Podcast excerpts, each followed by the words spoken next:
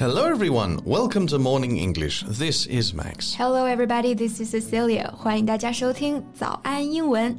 Max, what's the craziest thing you've done with your wife? Um, getting married? yeah, I guess getting married counts. 我对另一半的想象有一个很重要的点，就是可以一起去做一些疯狂的事情。 what kind of crazy things? People end up in jail when they are too crazy, you know? No, no, not like Bonnie and Clyde kind of crazy. 我不是要去当雌雄大盗啊。It's more like 张馨予 and 梁红 kind of crazy. oh, the couple who traveled around the world. Can you name some crazy things that they have done? Well, they have traveled through Somalia, wandered at the irradiated ghost city in Ukraine, shivered at the coldest place in the northern hemisphere, and sweltered near one of the world's most active volcanoes. Wow, that's crazy indeed. Today, we're going to talk about this amazing couple and the story of their legendary life. People might want to know what drove them to make such a decision at the beginning. It's such a big decision, you know, to leave everything behind and explore the world. Leave behind 这个短语呢，是指留下某事、抛下某事， 就是说这对夫妻把一切都抛在身后了。Well, a lot of people talk about it, like one day I'll do this, one day I'll do that, but the day never came and they never really stepped out their comfort zone. Right?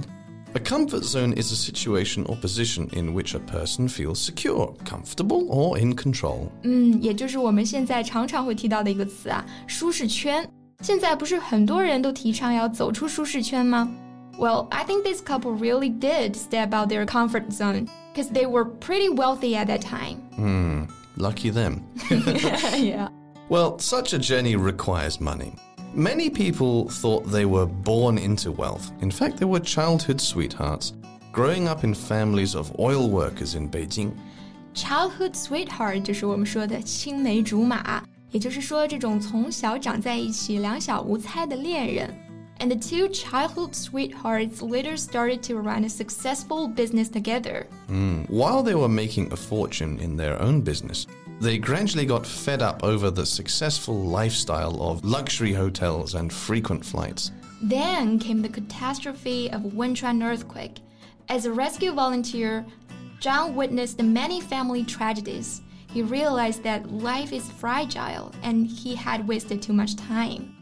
That's when the couple made their mind up to find out the real value and meaning of life in their own actions. As the husband said, the most important thing in life is to experience all kinds of things and see the way all kinds of people live. 活着嘛，最重要的还是要去经历啊。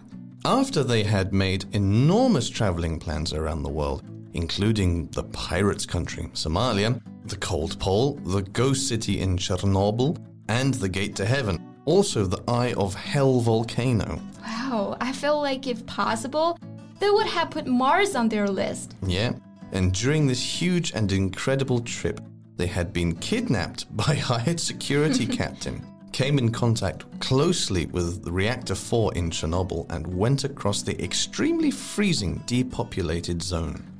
这个 depopulated 做形容词呢，表示人口减少的，或者说无人居住的。Zone 表示区域，那合起来 depopulated zone 就是指我们说的无人区。也就是说，在这个旅途当中啊，他们被保安队长绑架过，近距离的接触过切尔诺贝利的四号反应堆，还穿越过极寒的无人区。 And they recorded most of their travels on social media, mainly on Weibo and WeChat. Yeah, they regularly release pictures throughout their trip, with their followers often in awe of the majestic natural beauty. 他们发的一些照片记录了他们的沿途风景，这种自然之美的震慑力啊，透过照片都能让人心驰神往，甚至心生敬畏。那敬畏，我们用 in awe of 这个短语来表达，somebody be in awe of somebody something。 However, their money has not always eased the journey. It took five years to prepare. He learned to swim, drive, sail, and master various vehicles. He also spent six months in library, studying the oceans, climates, and life saving. 所以说啊，这个环球旅行还真不是什么说走就走的旅行啊。他们前前后后花了五年的时间做准备，报考了直升机、帆船、滑翔伞、潜水等等证书， 又系统的学习了世界各地的文化、宗教习俗以及求生技能，真的是很不容易。Nevertheless, doubts never fade. On the road, they were often stereotyped as ignorant, cash rich Chinese. They wanted to try an Arctic Circle camp, but they were told that Chinese are unable to take part in such a challenging event. 就是人家会对中国游客有这种刻板印象嘛，就会觉得你是这种傻呵呵的土豪啊，除了钱啥都不行。Even Chinese people were dismissive. A marine expert in Beijing, after reading their plan to sail across the Bering Strait, said they will die there.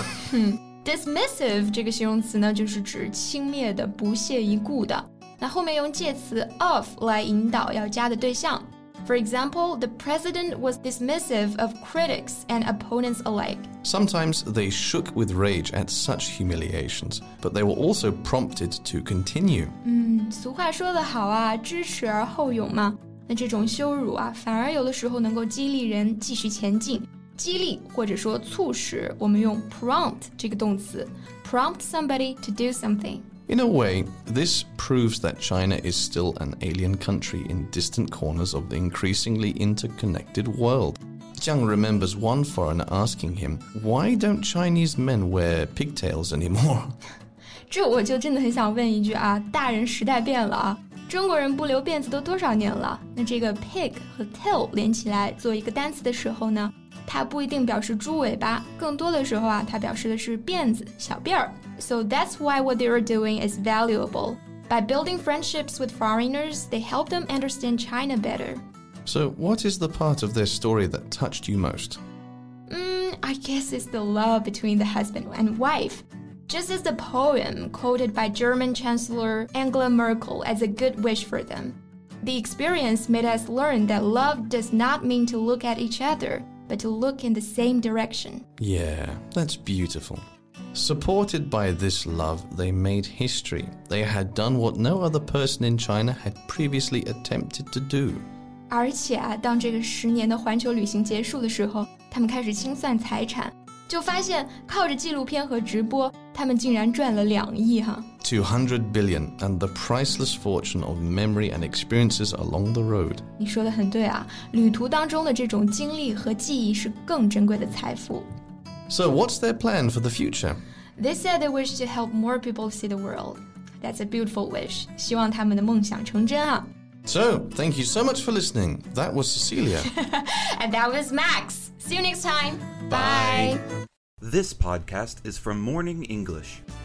学口语就来早安英文。